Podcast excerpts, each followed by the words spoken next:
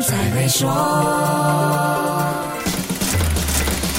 你好，我是黄俊斌。全世界正努力走出新冠疫情的阴影，尽管还面对好些不确定因素，但依然有好消息出现。下来要跟你说的这个好消息，离我们的生活很近，你可能都已经察觉到了。这阵子，你身边有没有很多朋友出国去玩，或者兴高采烈的计划要出国旅行呢？不要怀疑，这不是假象，而是全球休闲旅游释放的复苏信号。万事达经济研究所 Mastercard Economics Institute 发布一份报告说，全球休闲旅游已经恢复到。疫情之前，也就是二零一九年的水平。不止这样，商务旅游也同样强力复苏。今年休闲和商务航班的预订都超越了疫情之前的水平。到四月为止，全球休闲航班的预订比二零一九年高出了四分之一。中程航班的预订增加了百分之十七，短程航班的预订也多了百分之二十五。商务航班的预订在三月底第一次超越疫情前的水平。长途航班的预订在四月份出现了双位数增长。原因很简单，人们回到办公室上班成了一个重要的推动因素。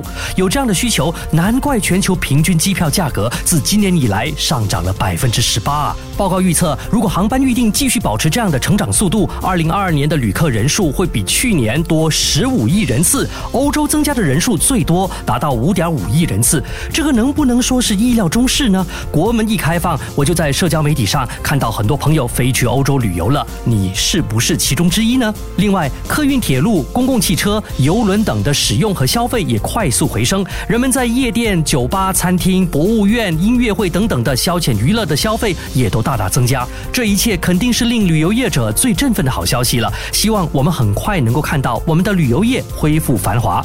好，先说到这里，更多财经话题，守住下星期一，Melody 黄俊斌才会说。